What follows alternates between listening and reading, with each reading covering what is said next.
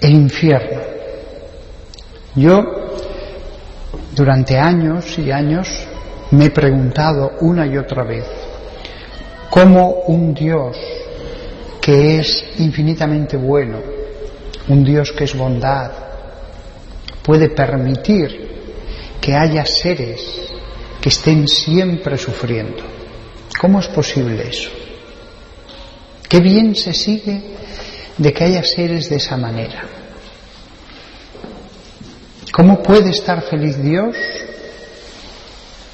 sabiendo que hijos suyos están en el fuego espiritual del infierno, están sufriendo continuamente. Y después de darle muchas, muchas, muchas vueltas, años de vueltas, de leer a los mejores teólogos, de meditar, de escudriñar la Sagrada Escritura, aunque esto sigue siendo un misterio, he llegado a algunas conclusiones que os participo porque creo que os pueden eh, servir para entender este misterio. El infierno hay que entenderlo desde la parábola del hijo pródigo. El padre está siempre con los brazos abiertos, siempre dispuesto a la acogida, siempre amando. El padre solo ama.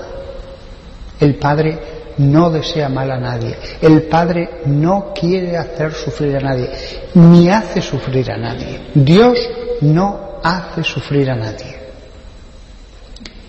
Ahora bien, vemos incluso aquí en la tierra que hay padres llenos de bondad, que no se les puede pedir más bondad respecto a sus hijos, y que sin embargo uno de esos hijos o a veces su único hijo, odia al padre. A veces el hijo se marcha de casa.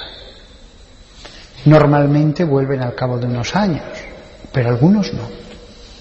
Hay hijos que se marchan de un modo definitivo y pasen los años que pasen, no retornan. He conocido casos así. Así hay que entender el infierno. Dios no hace sufrir a nadie. No encontraréis un solo versículo de la escritura en que se diga que Dios tortura al condenado al infierno. Se dice que hay sufrimiento en el infierno, pero Dios no tortura a nadie. Las almas cuando mueren, si han rechazado a Dios, si definitivamente no quieren estar con Él, Dios no les obliga a estar con Él. Entre otras cosas porque sería inútil. Sería inútil. Entonces, estos pensamientos nos ayudan a entender el infierno de otro modo no como el Dios justiciero que dice, has quebrantado el orden objetivo, luego ahora debes sufrir. No me has obedecido, luego ahora vas a ver mi castigo y te voy a torturar. No encontramos eso en la escritura. Se habla de los sufrimientos del infierno. Cosa lógica, porque Incluso en la tierra vemos que el mal, cuando es gravísimo, es tortura. No es que tengamos que esperar a que venga un castigo futuro. El mal, cuando es gravísimo, terrible, espantoso, es tortura para el que lo hace. En la misma medida en que el pecado es espantoso, en esa misma medida produce un dolor espantoso en el que lo porta. Me diréis, pero hay excepciones. No las hay. No vemos las almas, no vemos las almas. Vemos las sonrisas, vemos los yates, los palacios, pero no vemos el alma. En la medida en que una persona se pervierte, en la medida en que una persona destruye el bien que hay dentro de sí, en esa misma medida sufre. Lo que pasa es que muchas veces, muchas no, la inmensa mayoría de las veces, los pecados son sólo de debilidad. Y entonces no requieren un castigo tan espantoso como algunos querrían. Hay pecados que son de mera debilidad que mm, no requieren que Dios intervenga y no interviene. Pero cuando las cosas van más allá de lo que es permisible, entonces, cuando la perversión llega a cierto grado, esos mismos pecados son ascuas en el alma del inicuo. Y eso ocurre ya sobre la tierra. El infierno es la prolongación eterna de esa situación. De hecho, si analizáis los versículos de la Biblia, es expulsado a las tinieblas exteriores, es expulsado del banquete, alejaos de mí, no os conozco, las puertas cuando entran las vírgenes prudentes se cierran, son términos de exclusión, de echar afuera, de estar no dentro del banquete. Pero no son términos de tortura proveniente de Dios. ¿Se habla de un fuego? Sí. Pero un momento, las almas no tienen cuerpo. Luego ese fuego solo puede ser espiritual. Dado que no tienen cuerpo, ese fuego es espiritual, es el fuego del alma que sufre, el mismo fuego que ya algunas almas sufren sobre la tierra. Yo recuerdo hablando con un seminarista en el primer año del seminario, el, versículo, el lugar del gusano que nunca muere. Y pensábamos, ¿será ese gusano real, material?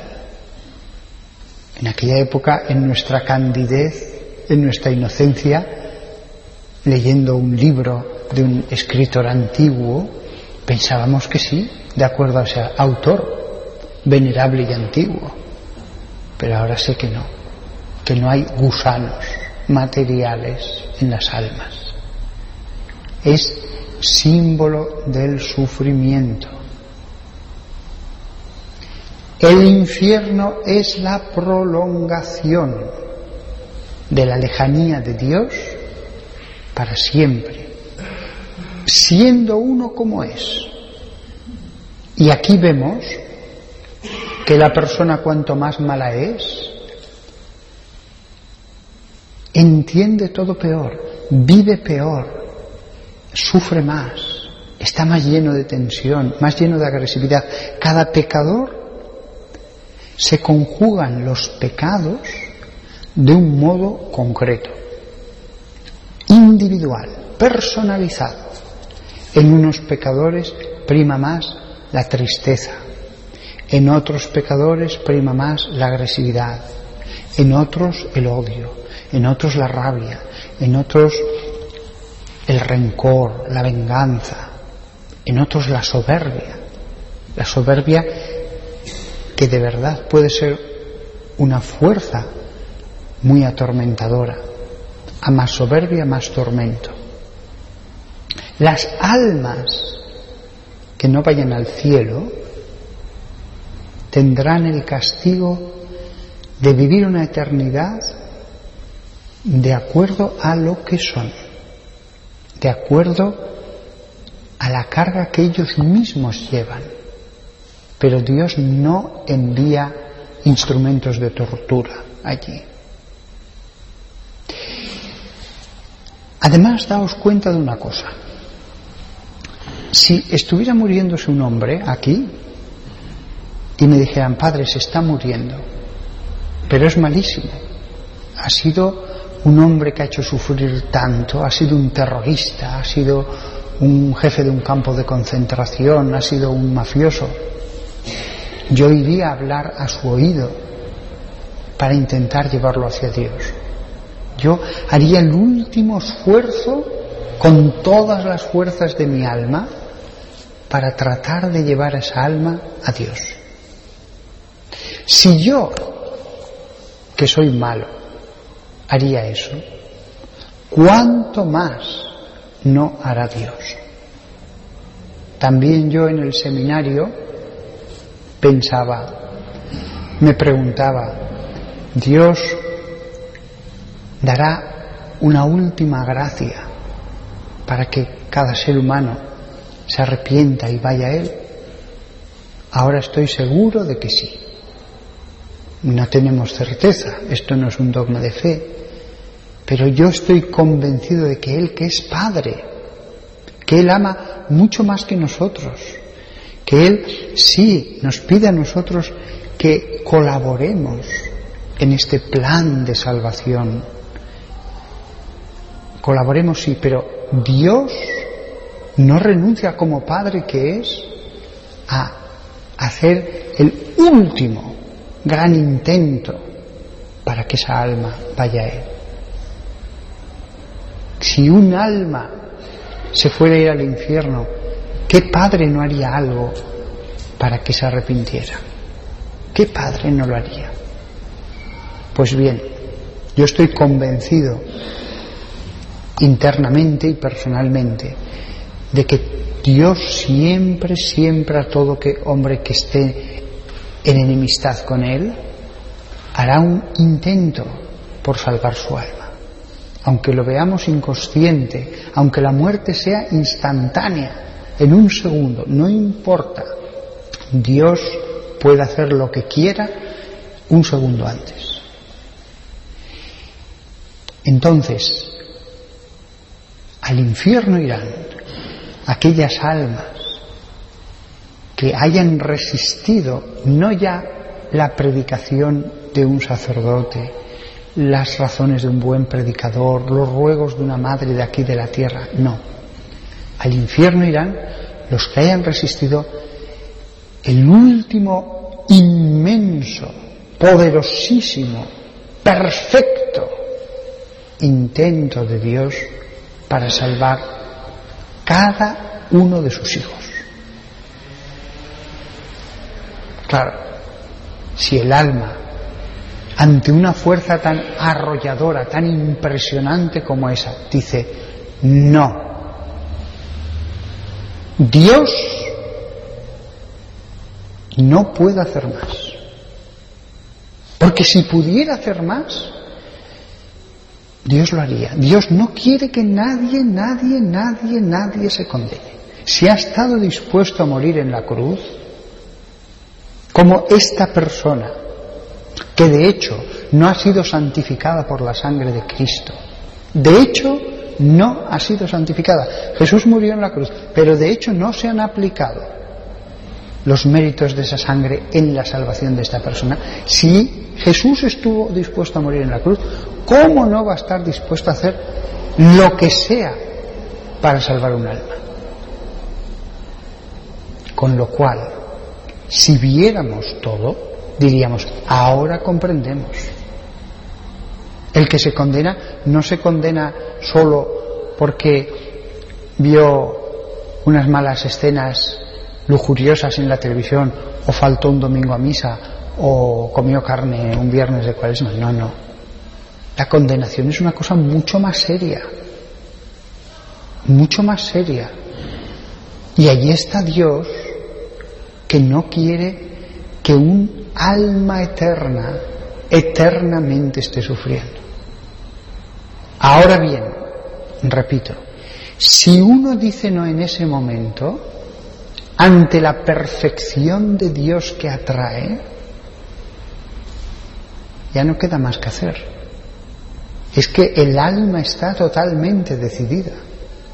Es como cuando un predicador intenta hablar a un alma y después de intentarlo días o semanas dice, no, no, no sigo. Está cerrado totalmente. Otros aún puedes ver un resquicio, una rendrija por donde, pero hay almas que dices, no, no hay nada que hacer, está cerrado. Solo, solo pienso que se condenarán las almas que no digo pronuncien ese no a Dios, sino que sean, que sean ese no a Dios. Porque el acto de pronunciar no a Dios parece algo puntual, como que después pueden arrepentirse, como que lo pueden pensar, sí, ahora es así, pero a lo mejor dentro de un mes. No, no, no.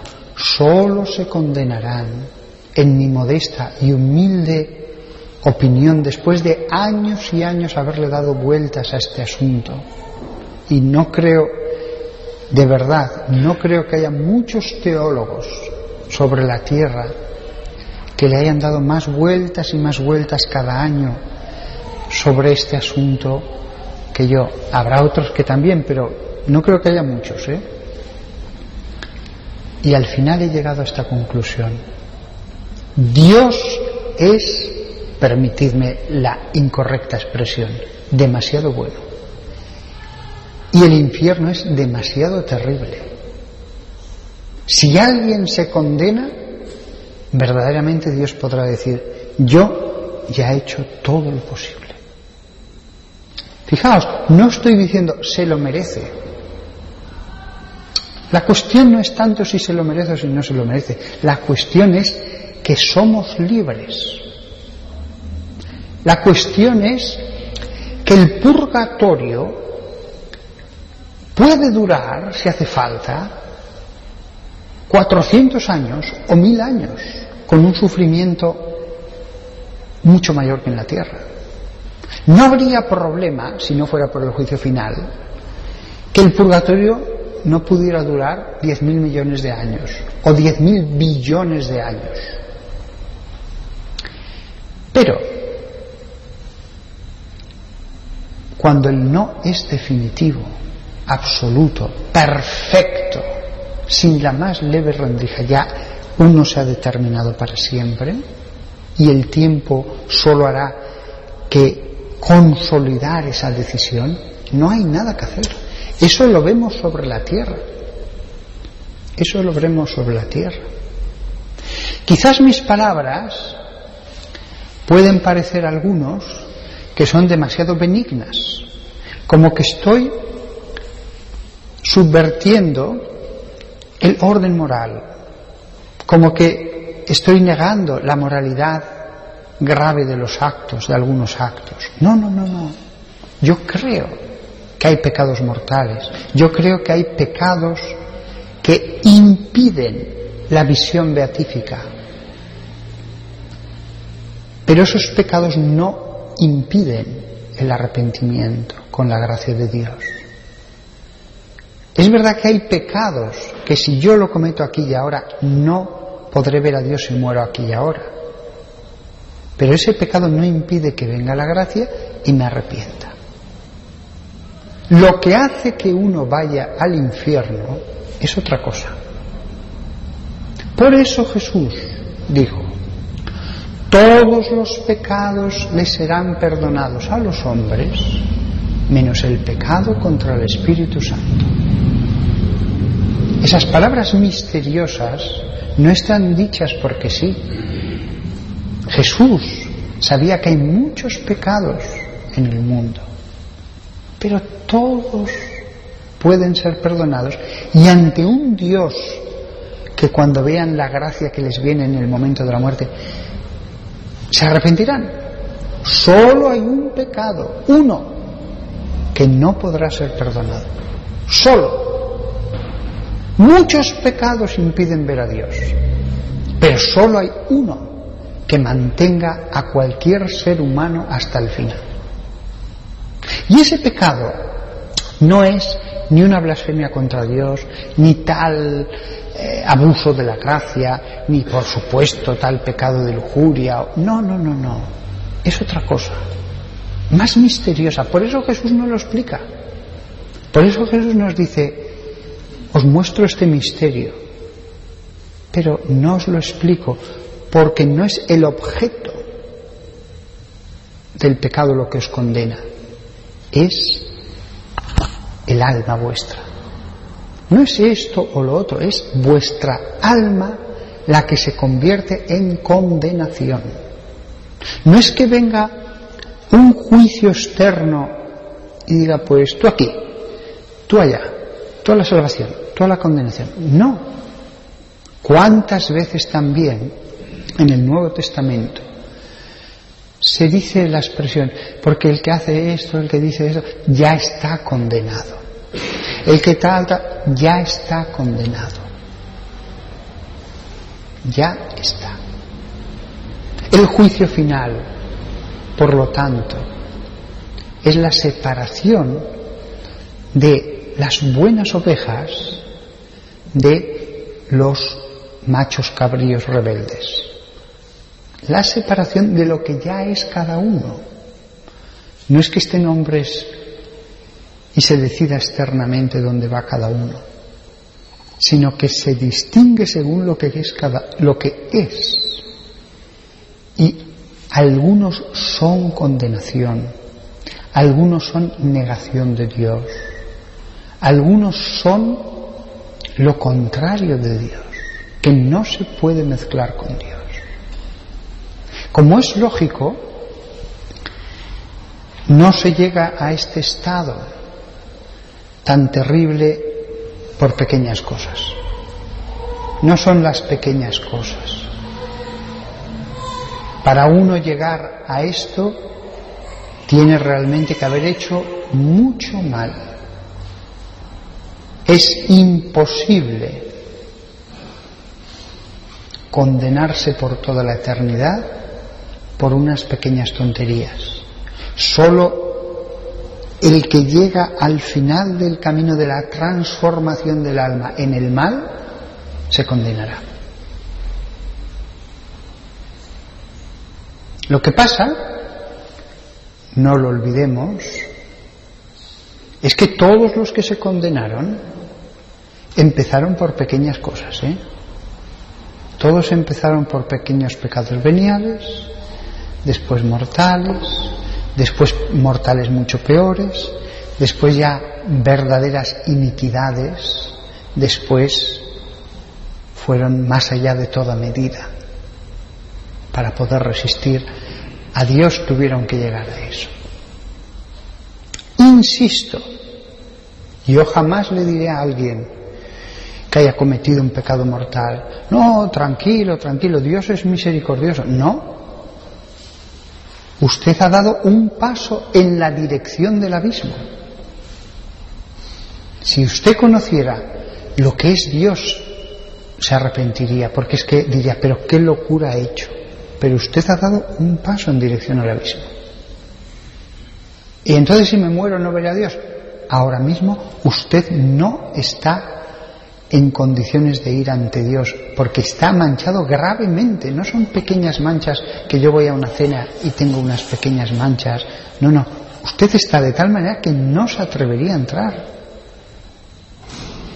Y si usted sigue por este camino, llegará donde usted no se imagina que va a llegar. Porque además en este camino al final la línea se desdibuja, ¿eh? al final del bien y del mal, y ya no se distingue, y ya uno a toda velocidad va en la dirección del precipicio.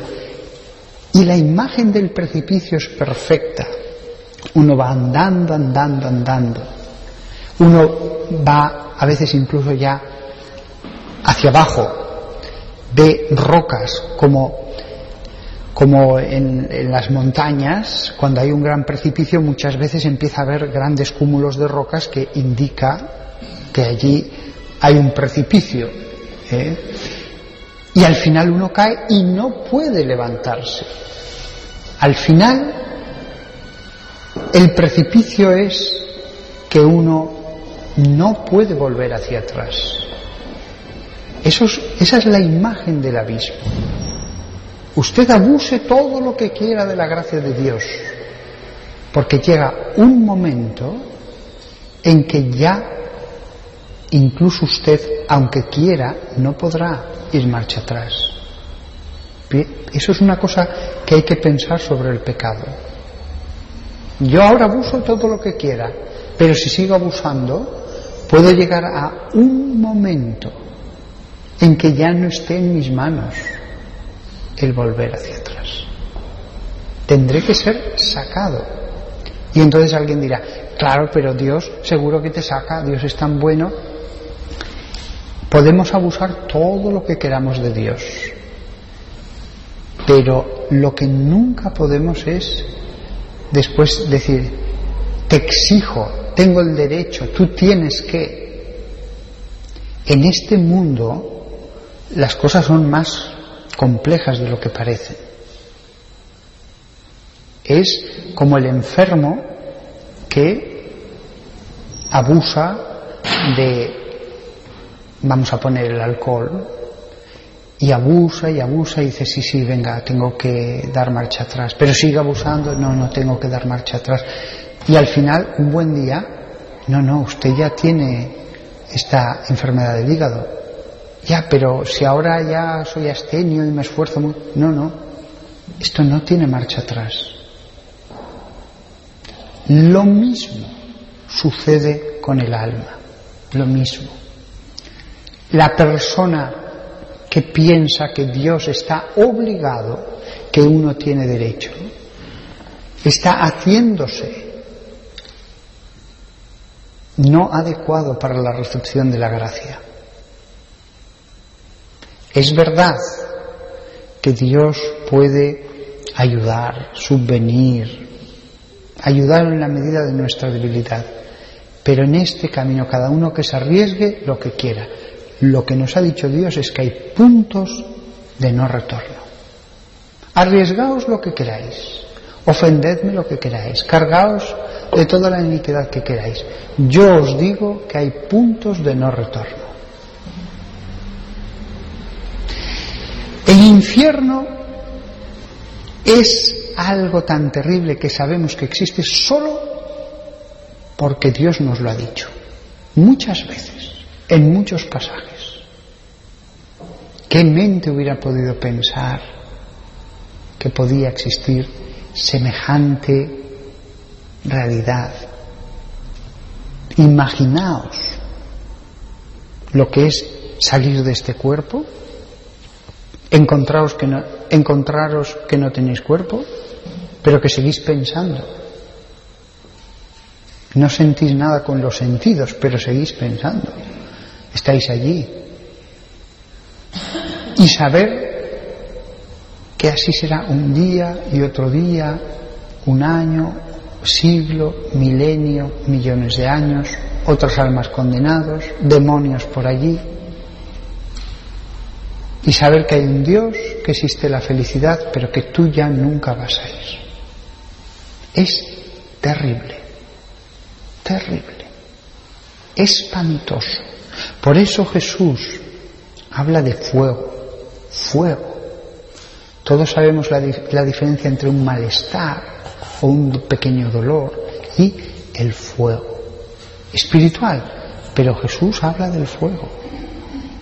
Jesús habla del rechinar de dientes. Eso es cuando tienes una rabia. No significa que todos los condenados en todo momento estén rechinando los dientes. No, tampoco ha dicho eso Jesús.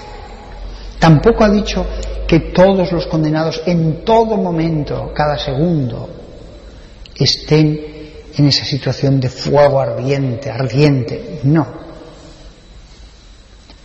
Fijémonos en una prisión. No todos los presos cada día, cada hora están rabiosos, están, ¿no? Los hay más resignados, los hay más tranquilos, los todos están con la tristeza de estar en la cárcel. Algunos sí, que están llenos de rabia y de agresividad todo el tiempo pero son los menos. El resto simplemente están mal, están con esa tristeza.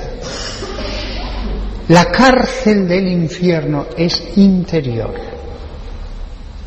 no pueden salir a ningún lado, no pueden escaparse, porque están en el infierno, porque esa cárcel ya es eterna. Si no, estarían en el purgatorio.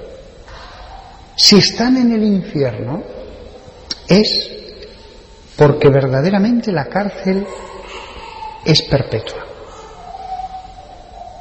Y por lo tanto no pueden salir ellos mismos, ni nadie ya les puede sacar, porque ellos son la cárcel.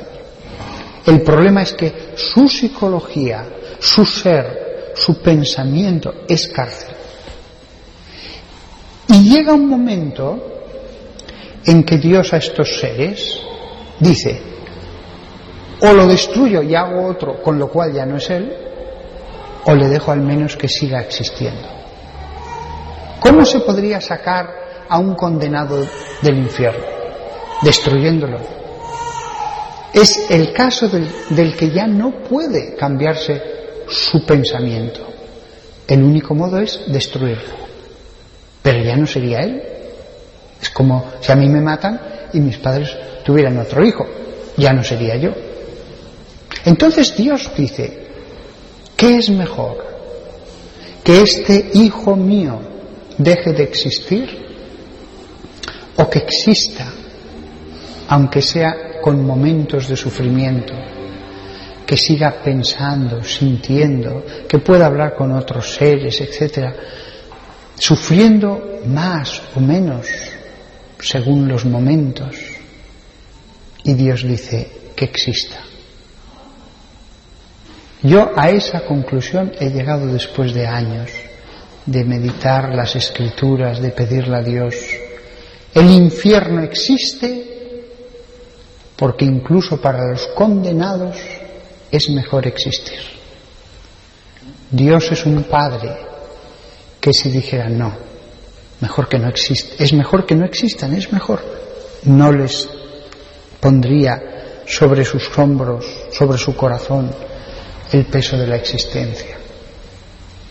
Pero incluso para ellos es mejor existir, aunque en tantos momentos el sufrimiento pueda ser paroxístico. Y aunque en cada momento esté el peso del sufrimiento como en una prisión. Pero no creo yo,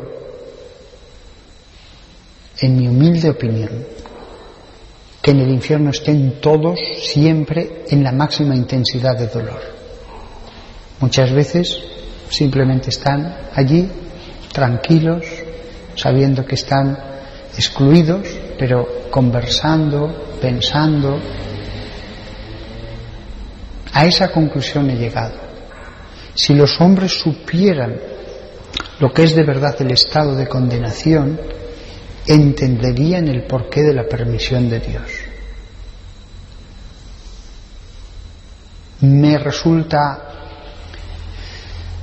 lo digo con humildad, me puedo equivocar, ¿eh? pero ahora mismo me resulta no posible creer que Dios mantiene, imaginemos que hubiera millones de personas, millones de condenados sufriendo a la máxima intensidad todo el tiempo. No, yo creo que eso no es el infierno, aunque me puedo equivocar, pero yo creo que es más hijos de Dios que siguen su historia autónomamente, sin Dios, pero que en la mayor parte de los momentos simplemente están como el que está en una isla con otros, charlando, hablando, pasando el tiempo, pensando, dialogando, aunque en algunos momentos la tristeza se les haga tremenda. Soy consciente de que cuando he dicho que iba a hablar del infierno, a lo mejor algunos pensarían, ah, pues nos va a relatar las torturas, nos va a hablar de cómo son y cómo los lujuriosos sufren de esta manera y cómo los envidiosos sufren de esta y cómo los homicidas sufren de esta otra y cómo los demonios pues les dan con unos látigos y cómo debajo hay otro. Soy consciente de que cuando he dicho voy a hablar del infierno, algunos habrán pensado en una cartografía del sufrimiento una cosa espacial, como en la Divina Comedia, como pero no es algo más espiritual, más misterioso, más sutil y menos intenso normalmente. Esta es mi opinión y además creo que se conjuga bien con un Dios infinitamente bueno, con un Dios que es Padre, con un Dios que es Padre, aunque ellos no lo reconozcan, incluso para sus hijos condenados, que les mitiga los sufrimientos. Si Dios les dejara totalmente de su mano, todavía entre ellos se harían más la vida imposible y se provocarían más sufrimiento. Pero Dios mitiga los sufrimientos incluso en el infierno. Dios que no envía sufrimientos no les deja totalmente a su suerte. Es verdad que les deja su suerte, pero no totalmente, porque si no podrían llegar a extremos de sufrimiento mucho peores entre sí, haciéndose sufrir entre sí. En mi modesta opinión, incluso cuando un hijo en el infierno está hundiéndose en el paroxismo del dolor, Dios suele detener eso hasta cierto límite, enviando alivios. Desgraciadamente Él está en el infierno porque ya no acepta a Dios, con lo cual no puede sacarlo. Pero permitidme la imagen, sin que Él se dé cuenta, porque si no aún le daría más rabia, le ayuda. Es como ese padre que envía ayudas sea de dinero a través de un vecino, pero sin que se entere mi hijo. Es orgulloso, es tal, es cual. Y diréis, pero ¿cómo no se arrepienten? Pero es que están locos. Sí, sí, pero esto ocurre aquí en la tierra. ¿eh? Esto no es imaginación, esto ocurre ya en la tierra. También aquí en la tierra podríamos decir, pero es que estás loco. ¿Cómo no reconoces lo que está haciendo tu padre por ti? No, no, es que estás ciego y encima le odias. Me acuerdo de un marido al que su mujer dejó, que este, este vivía para su mujer al cien por cien. Y cuando su mujer, después de más de 20 años de casados, más, que su marido la había idolatrado, yo recuerdo que me dijo una vez, José Antonio, yo no creo en la iglesia, no creo en la religión. Mi religión es mi mujer y mis hijos. Pues después que éste había sido fiel, había... Su mujer le dejó. Y él hizo los máximos intentos porque esta mujer no le dejara. Le pagó, era un hombre con muchísimo dinero, muchísimo. Le pagó las mejores vacaciones que os podáis imaginar las más caras. Le hizo los mejores regalos en esos meses que todavía estuvo en casa. No le echó en cara nada. Y en un momento dado me contó que ella se volvió como loca de rabia y me dijo, déjame de amarme, déjame de amarme, ¿no ves que te voy a odiar más? Es lógico. El único modo que tenía esa mujer de desgarrarse de su marido con el que formaba una unidad y que la amaba con todo su corazón, era odiarle. Y si hubiera hecho más, más rabia hubiera recibido. Tremendo, tremendo. ¿Cuántos se han condenado en el infierno? Nadie lo sabe. Nadie lo sabe. Sería totalmente inútil dar un número. Pueden ser a lo mejor solo 100 o pueden ser 500 millones. Pueden ser 10.000 o pueden... Desde luego, si se condenaran el 0,1% de la humanidad, son muchos millones. Nadie lo sabe. Pero aunque se condenaran solo 5.000 personas, sería una tragedia. La gran tragedia del universo en toda su historia serían esas 500 personas. Sería la gran tragedia. Ojo, no sería un error en el plan de Dios. Dios sabía que si creaba la humanidad, esas 500 personas iban a existir. Él ya lo sabía antes de que apareciera el mundo. Pero que pueden ser 5 millones o 50. Es que no lo sabemos. De todas maneras, fijaos, ¿eh? en la sociedad todos son buenos, todos, todos obedecen un orden visible, objetivo, que está allí, los guardias, la ley, los juicios, y aún así hay presos y son un buen número, son un buen tanto por ciento en todos los países de la Tierra. Esto nos debe hacer pensar que a lo mejor son más de los que creemos. Porque incluso en lo visible los hombres transgreden el orden. No lo sabemos. Incluso, permitidme seguir esta parábola de la sociedad, incluso los hombres en aquellos países donde hay cadena perpetua,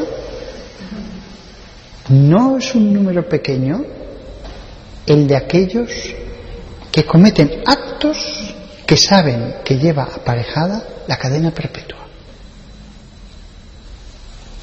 Fijaos, siguiendo esta parábola, es una interesante comparación. Y no estamos hablando de la fe, sino de lo que se ve. Si haces esto, este es el castigo. Y yo libremente lo acepto. ¿Quién sabe? No lo sabemos. Solamente Dios lo sabe, pero esto no es ninguna tontería, porque Jesús nos ha advertido muchas veces y muy seriamente del infierno. Muchas veces y muy seriamente. Con lo cual, cuando yo predico del infierno y medito y reflexiono sobre el infierno, reflexiono sobre las palabras de Jesús, reflexiono sobre el Evangelio. Jesús también les explicaba las cosas después a solas a los apóstoles. Aunque también os digo, aquellos pobres pescadores no estaban para muchas teologías, porque a veces eh, comparaciones muy sencillas se ve que no las entendían. ¿eh? Eh, pero Jesús seguro que les explicó muchas cosas. Y ellos estaban intrigados. Maestro, ¿son pocos los que se salvan? La insistencia de Jesús en hablar del infierno. La insistencia de Jesús en hablar del infierno. Es una de las cosas de las que más habla. Siempre cielo y infierno, pero muchísimas veces muchísimas. Es uno de los elementos centrales del mensaje de Jesús. Por eso tenemos que reflexionar sobre ello. No estamos traicionando a ese Dios amor al tomarnos en serio las palabras de ese Dios amor. Pero no podemos entender el infierno de un modo judiciario externo. No podemos entender el infierno como un Dios que dice, ah, sí, me desobedecido, pues ahora te fastidias y yo te voy a hacer sufrir. No, no. Eso seguro que no es el modo. O decir, he transgredido esto, automáticamente, como una máquina que echas la moneda y te sale algo, me viene esto. Es algo más profundo. Y lo que sí que es tremendo, ya una vez incluso en el infierno, es descender la escala. ¿Cómo será la existencia de los grandes monstruos de la humanidad y del mundo de los ángeles que se rebelaron, los demonios?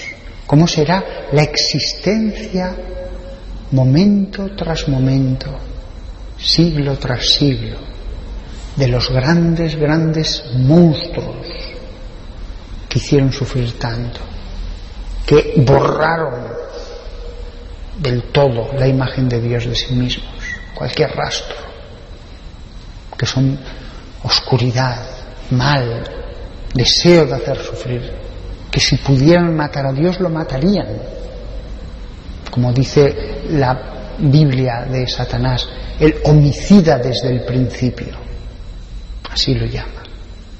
¿Cómo debe ser?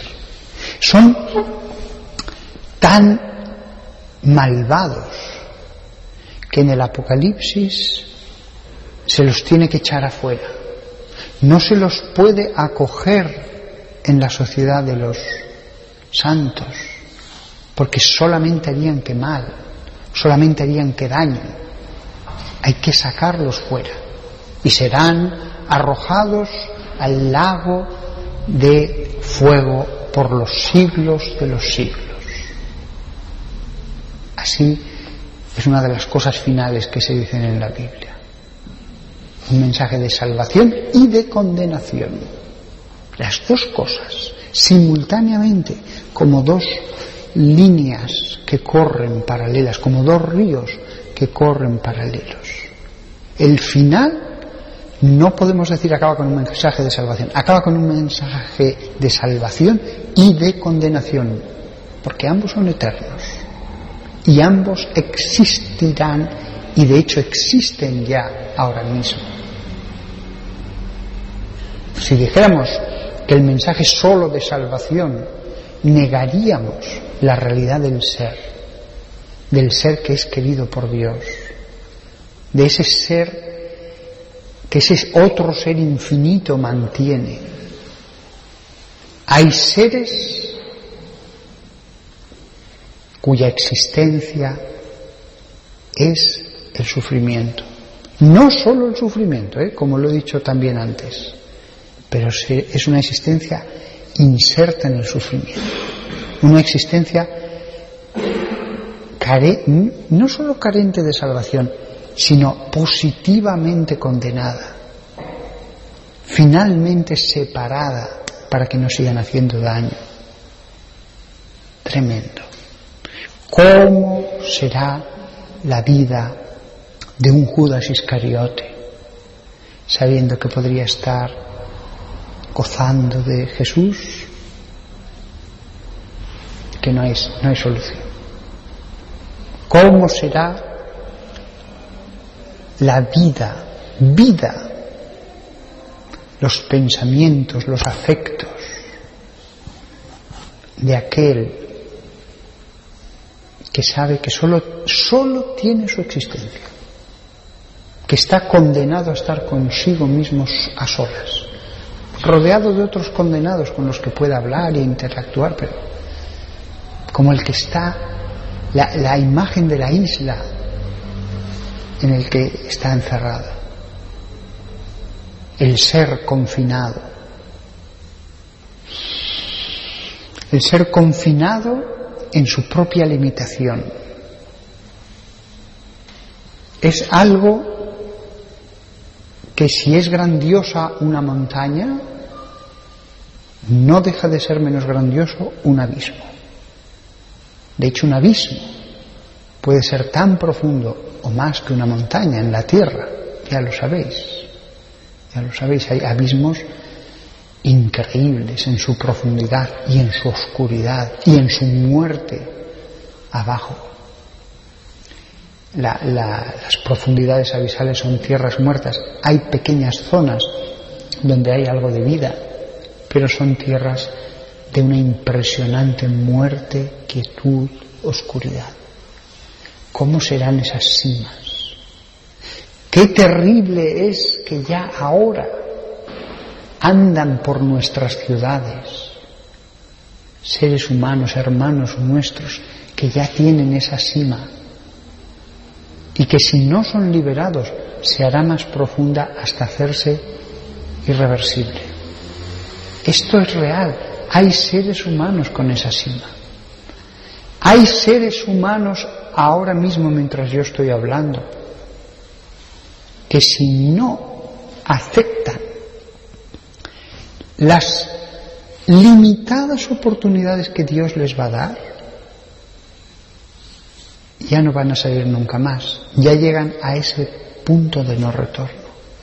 Es tremendo para Dios saber que tiene que esperar, ahora no es el momento, tiene que dejar un poco más de tiempo y que vuelva a tener otra oportunidad, pero que si la rechaza, baja un escalón más se endurece más. No hay que insistir, démosle más tiempo, que vea ciertas cosas, tal. Vuelve a insistir. Pero él sabe que, no exagero, que a lo mejor después de cinco especialísimas gracias que van a ir a lo más profundo de ese corazón, después de la quinta es el último tren y ya no vuelve a haber otro tren que ya no hay otro tren, que él no sabe que ese tren en el que está sintiendo arrepentimiento y el impulso de decir, montate, montate, que te va a ayudar, que vas a ir saliendo, que si lo rechaza y se endurece más, que si baja todavía más, ya no hay marcha atrás. Sé que algunos pensarán, bueno, está exagerando, Dios tan bueno. Con Judas Iscariote, Jesús hizo todo lo que pudo, todo. Y ya llegó un momento, Judas no lo sabía, pero Jesús sí, que dijo, me quedan cinco intentos, me quedan cuatro intentos, me quedan tres. Y hubo algún momento en que Dios en toda su infinita sabiduría dijo, este es el último intento, que no lo rechace, que no lo rechace. Después de eso, ya no había nada que hacer. Judas, lo que has de hacer, hazlo rápido, hazlo pronto. Ya no había nada que hacer. Judas, lo que has de hacer, hazlo pronto. Ya no le llama al arrepentimiento. Ya no le llama al arrepentimiento. Ya las palabras del Evangelio parecen dar a entender que fue el último intento en la última cena, en ese amor que fue llevado hasta el extremo. Porque dice el Evangelio, después de tomar el pedazo que Dios le dio, que Jesús le dio, entró en él Satanás.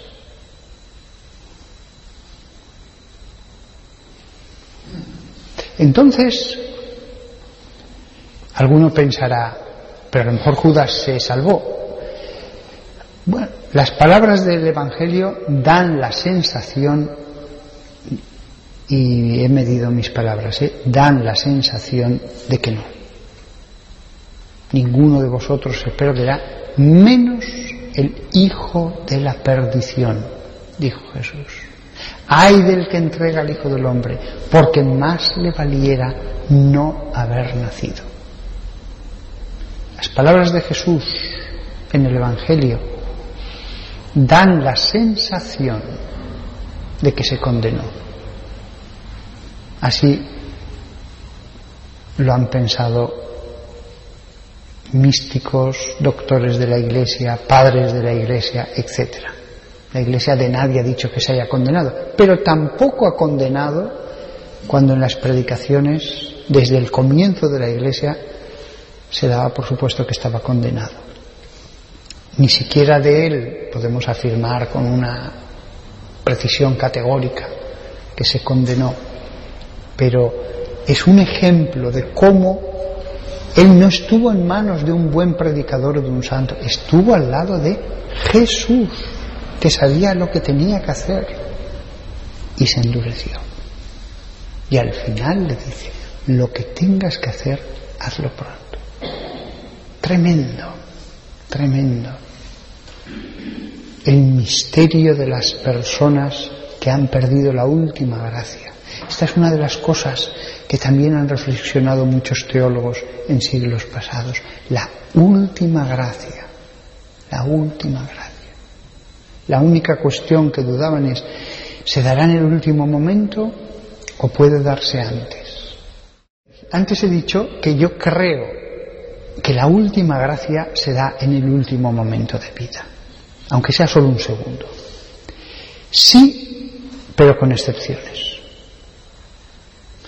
Considero, y es una opinión teológica, que hay almas que se han determinado ya de forma tan perfecta durante la vida, fijaos lo que os voy a decir, ¿eh? y que Dios les da una gracia tan tremenda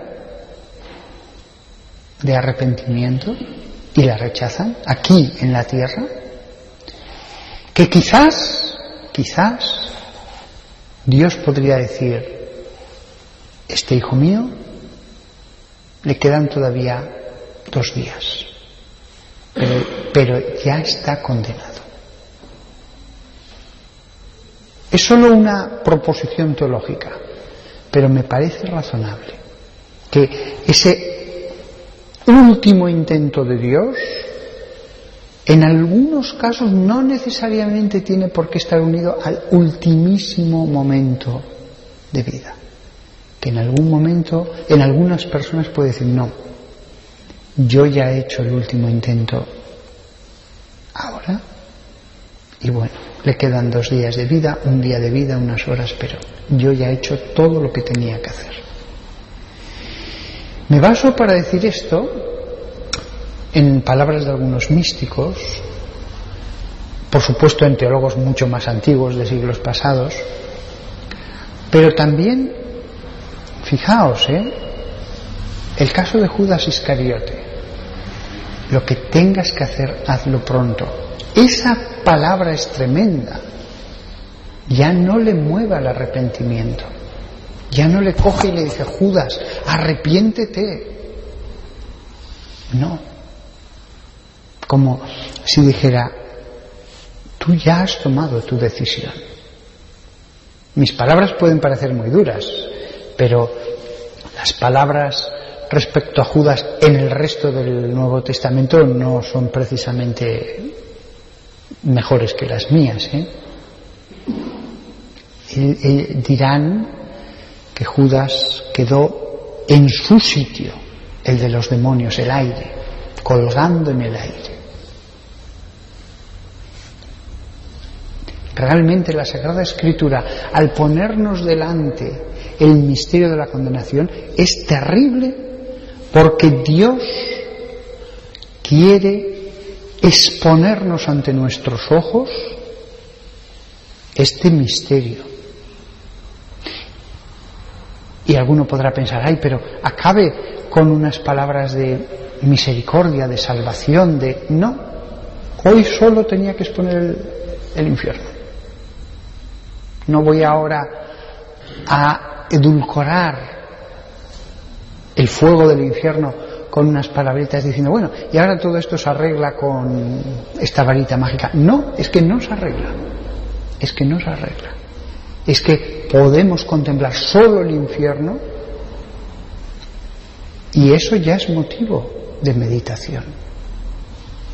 No hay un final feliz para el infierno. No tenemos que pensar, hablamos del infierno pero enseguida digamos algo como que pone unos paños calientes en este asunto. No, meditemos el infierno en toda su crueldad, la crueldad de los seres que se han revelado. Pero no está mal que meditemos esto a secas, a palo seco. No está mal que no divirtamos nuestra mirada sobre otras cosas, que en toda su rotundidad lo pensemos. Y acabamos rezando un Ave María a la Virgen que es nuestra esperanza para que nunca vayamos al lugar del que he hablado.